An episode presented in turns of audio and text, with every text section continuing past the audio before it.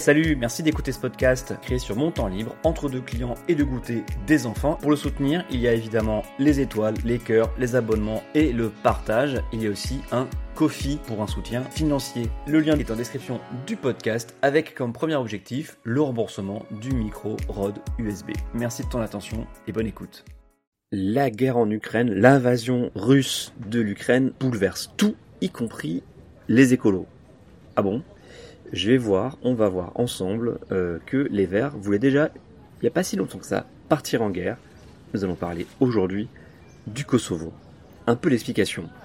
Vous l'avez vu, Yannick Jadot veut fournir en armes l'Ukraine. Il salue les actions de Macron dans ce sens-là. On a un écolo, candidat d'un parti issu des mouvements pacifistes, antimilitaristes et antinucléaires. Oui, parce que le mouvement antinucléaire est aussi pacifiste, hein, tant les liens entre nucléaire civil et nucléaire militaire sont forts. Un candidat de parti écologiste donc, issu des mouvements pacifistes des années 70, d'accord avec une aide militaire qui soutient une aide militaire pour aider un pays à se défendre. Incroyable, n'est-ce pas?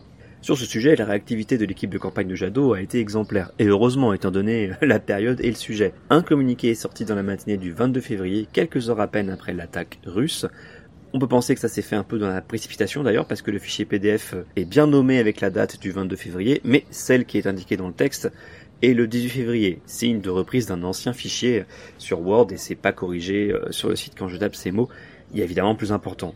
Et pour le contenu alors, pas d'hésitation, Jadot enfile les bottes et le casque, saisit un fusil d'assaut pour dire, je cite, Ukraine, défendre la démocratie et la paix en Europe. La nouvelle agression militaire russe contre l'Ukraine met en danger l'intégrité et la démocratie de ce pays et la paix en Europe. Elle provoque une rupture unilatérale des accords de Minsk elle mérite une réaction forte de la France avec l'Europe unie. Dans de tels moments, la défense de la démocratie, l'unité de l'Europe et la paix sur notre continent doivent constituer nos seules boussoles, loin de toute complaisance à l'égard de Poutine. J'en appelle à des sanctions européennes de la plus grande fermeté contre Poutine et les oligarques russes. Cette fermeté et ce front uni sont un préalable pour revenir à une solution diplomatique qui garantisse la liberté des Ukrainiens et la sécurité et la paix en Europe. J'appelle les Françaises et les Français à marquer leur solidarité avec le peuple ukrainien leur refus de la brutalité de Poutine et leur attachement à la démocratie en se rassemblant aujourd'hui, le 22, hein, devant les représentations diplomatiques russes, ce qu'il a fait. Et conclusion, la liberté, la démocratie et la paix doivent prévaloir. Ce communiqué est complété deux jours plus tard, le 24 février, par un message sur les réseaux sociaux de la campagne, au moins Instagram, où Jadot demande carrément que l'Europe unie aide les Ukrainiens à se défendre, pas que par la parole, mais aussi en livrant des armes. C'est écrit en toutes lettres, hein. je cite, Notre fermeté et notre solidarité doivent immédiatement se traduire par des livraisons d'armes pour que les Ukrainiens puissent se défendre et par des sanctions d'une ampleur exceptionnelle contre Poutine et ses complices en les bannissant de la communauté internationale. Quand on connaît le pacifisme militant de l'écologie, parfois caricaturé en babacool défoncé au patchouli, on peut être surpris. C'est vrai que l'écologie politique s'est bâtie notamment sur le pacifisme et l'antimilitarisme, voire sur la non-violence. Mais y voir une contradiction, ce serait ne pas comprendre ce qu'est le pacifisme ou mal le comprendre, ou le confondre avec l'abandon total de résistance. Je vais emprunter, parce que c'est quand même plus facile, je vais emprunter les mots de Pierre Charbonnier, chercheur au CNRS. Il répond le 27 février sur Twitter à Alain Coulombel, porte-parole de LV, hélas, qui dit, je cite, Le pacifisme, nous rappelle Pierre Charbonnier dans son dernier essai Culture écologique, a été une valeur centrale de la pensée écologiste contemporaine. L'aurions-nous oublié? Réponse de Charbonnier. C'est pour ça qu'il faut pas trop citer les vivants et se tromper, il faut mieux citer les morts si on se trompe. Hein. Euh, réponse de Charbonnier donc, certes j'ai écrit cela, mais le pacifisme c'est la volonté d'annihiler les causes de la guerre, pas le refus systématique d'un conflit imposé par une puissance incontrôlée. Fin de citation. Hein. Vous aurez reconnu la Russie dans le rôle de la puissance incontrôlée. Nous sommes aujourd'hui dans la situation de l'Espagne en 1936 ou de la Bosnie et Croatie en 1991, quand le refus de soutenir un pays attaqué ou un territoire agressé en pleine guerre civile conduisait à favoriser l'agresseur plus puissant, mieux préparé, et parfois soutenu lui par une autre puissance, comme Franco soutenu par Hitler dans le cas de la guerre d'Espagne, et dans le cas de la Yougoslavie dans le début des années 90, l'embargo sur les armes a favorisé la Serbie qui disposait de toute l'armée régulière, là où les Croates n'avaient pour ainsi dire que leur fusil de chasse, du moins au début.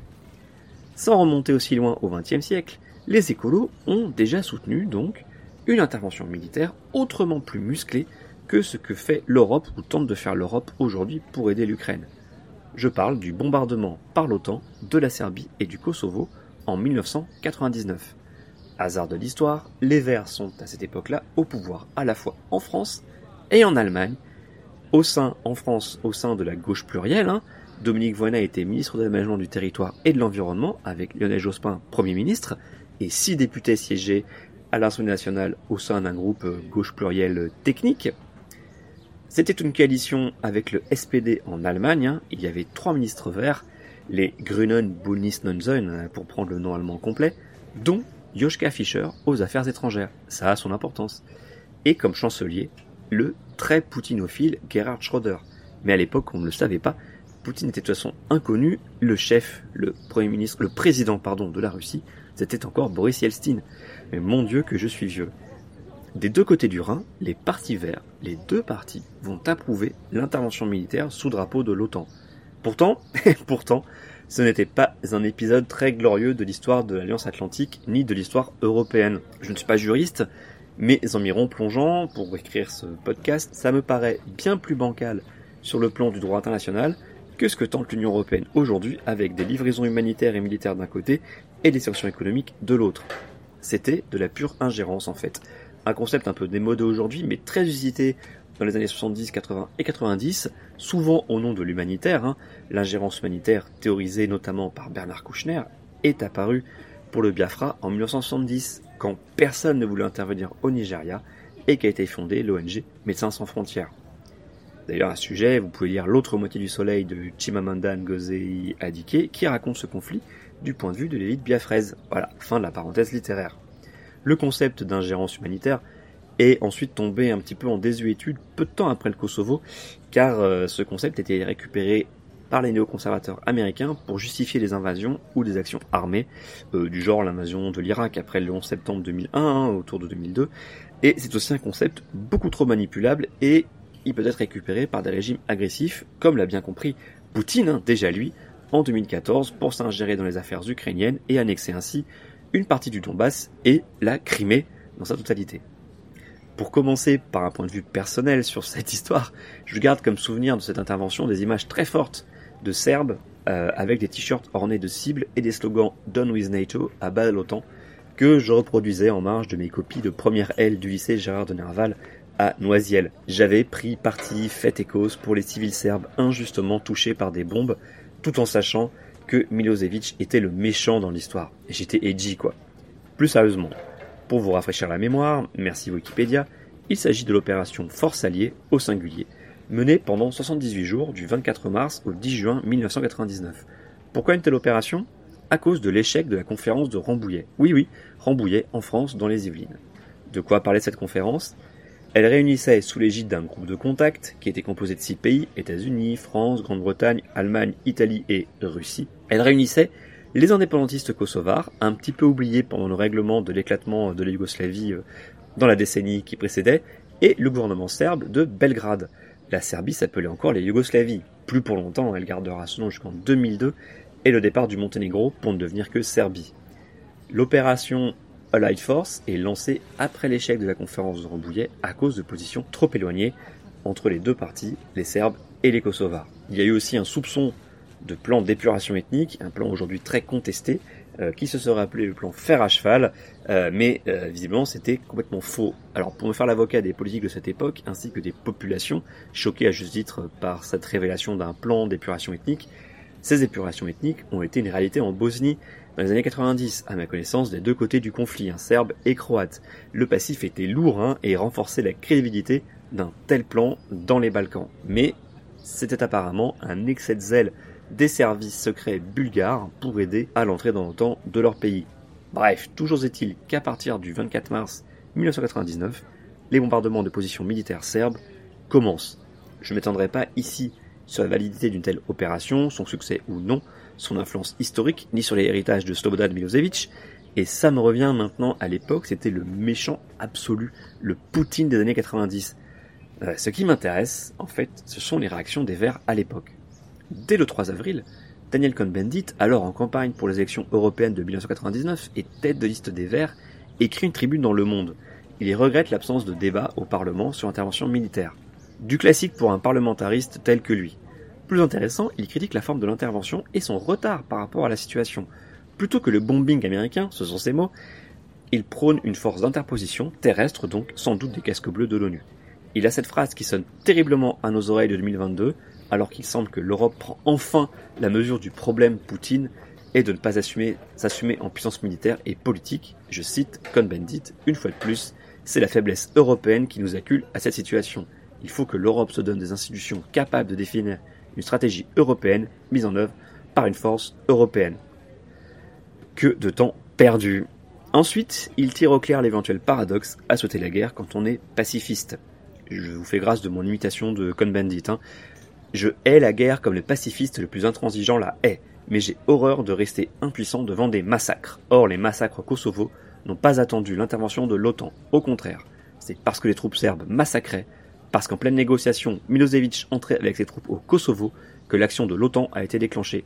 Nous avons le devoir d'ingérence humanitaire. Nous devons démontrer que pour nous, les droits de l'être humain sont indivisibles et valent aussi bien pour les musulmans que pour les juifs ou les chrétiens. Comme pour la Bosnie, nous défendons l'idée d'une société multiculturelle fondée sur le respect réciproque. Telle est notre conception de l'Europe. Ceux qui réclament l'arrêt des bombardements, qui dépend de nous, et le droit à l'autodétermination du Kosovo, qui dépend de Milosevic, doivent aussi dire comment ils comptent lui imposer. Je ne vois pas d'autre alternative que l'intervention d'une force d'interposition ou l'abandon des Kosovars entre les mains criminelles de Milosevic. Fin de citation.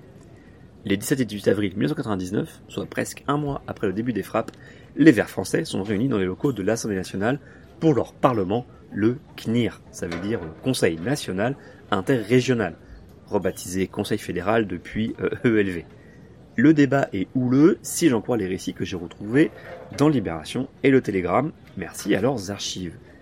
La motion pour une suspension des bombardements est apparemment vite écartée au profit d'une motion de synthèse qui est elle en faveur de la poursuite de l'opération force alliée, mais avec les apports de la motion contraire. Oui, c'est comme ça que ça marche chez les Verts.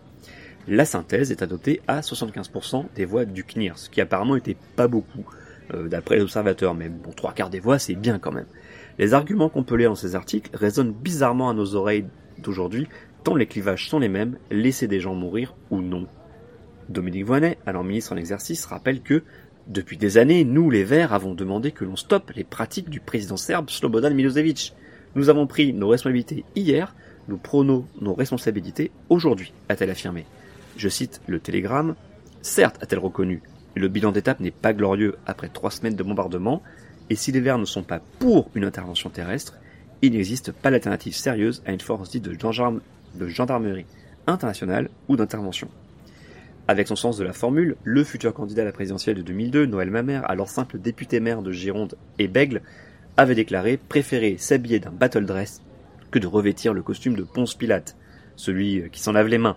Détail amusant, Martine Billard, porte-parole à l'époque pour la minorité des Verts, avait dans un premier temps soutenu l'intervention militaire. Elle a finalement voté contre la motion majoritaire car elle ne soulignait pas suffisamment l'irresponsabilité de l'OTAN dans le drame des réfugiés. Pourquoi je parle de détails amusants? Parce que Martin Billard garde un tropisme anti-américain avec un argument d'un OTAN irresponsable ou responsable de massacres et de réfugiés. Le même argument brandi régulièrement par Mélenchon qui, certes, condamne l'invasion par Poutine, mais rappelle que c'est sûrement à cause de la pression de l'OTAN. Là où c'est amusant, c'est que Martine Billard rejoindra plus tard le parti de gauche de Mélenchon en 2009, peu séduite par le chemin emprunté par Europe Écologie, qu'elle jugeait trop centriste, voire à droite et de l'autre côté du Rhin Eh bien, en Allemagne, c'est donc une coalition rose et verte qui est au pouvoir. Le ministre des Affaires étrangères est Joschka Fischer, un vert. Aujourd'hui, nous avons d'ailleurs à nouveau une coalition SPD et Grünen et à nouveau un vert, ou plutôt une verte, au poste des Affaires étrangères, Annabella Baerbock. Joschka Fischer, donc, est très populaire et très connu, c'est un bon client des médias. Il avait fait sensation au début de sa carrière comme parlementaire dans son land, le S, puisqu'il était habillé en jean et basket pour sa prestation de serment. En France, Duflo fera scandale aussi en jean hein, au début de son ministère à ses écolos. Une fois aux affaires étrangères, il sacrifiera par contre au costume trois pièces parce que bah, il faut être un peu plus sérieux et le paraître surtout. Chez les Allemands aussi, le parti doit s'exprimer sur la poursuite ou non des bombardements et de l'opération Force Alliée. Il se réunit en congrès le jeudi 13 mai 1999 pour en décider par un vote. Cela aurait pu conduire à une rupture de coalition si les Verts se désolidarisaient de leur ministre et donc de leur gouvernement. Joschka Fischer aurait même mis son poste dans la balance, menaçant de démissionner si c'était le cas. Le court article de Libération que j'ai retrouvé parle tout de même de 8 fédérations régionales sur 16 qui se sont prononcées pour l'arrêt immédiat et définitif des frappes. Il y avait donc un petit peu de suspense. Finalement, le vote sera favorable à la poursuite des frappes. La responsabilité l'aurait donc emporté parmi les quatre verts et Fischer est resté ministre encore 6 ans jusqu'en 2005, jusqu'à la fin euh, de Schröder à la chancellerie quand Merkel est arrivée au pouvoir. Alors qu'en déduire? Au risque de me répéter, le pacifisme ne signifie pas la passivité devant une agression militaire. Le pacifisme, c'est annihiler les causes de la guerre, c'est un but de long terme, pas une posture de salon. Les écolos prônent certes la non-violence, mais ça ne signifie surtout pas se laisser faire. Demandez aux flics qui dégagent des militants antinucléaires enchaînés au rail si c'est facile et si passif que ça. Demandez aux Anglais qui ont quitté l'Inde si la non-violence de Gandhi c'était si facile que ça. Dans ces deux exemples du Kosovo et de l'Ukraine, malgré leurs différences, on retrouve deux principes cardinaux de l'écologie politique, en France en tout cas, la démocratie et l'Europe. Premier principe, la démocratie comme boussole. Le projet écolo se revendique démocratique, à tous les échelons, du moins c'est le projet. Faut-il des comités de co-construction pour tout et partout?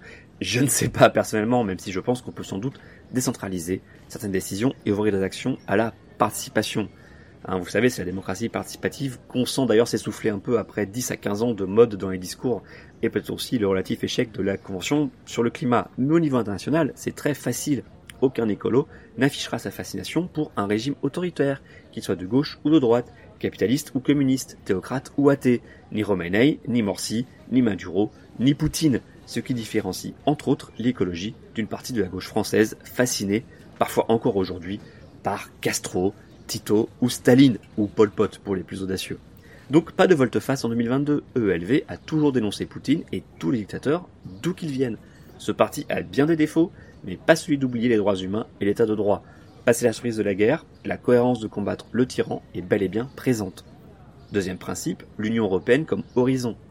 Le multilatéralisme, la coopération plutôt que les interventures individuelles que la France ne peut guère se permettre de toute façon, c'est ainsi que les écologistes se voient et pensent le continent, et d'ailleurs ils pensent souvent à l'échelle du continent.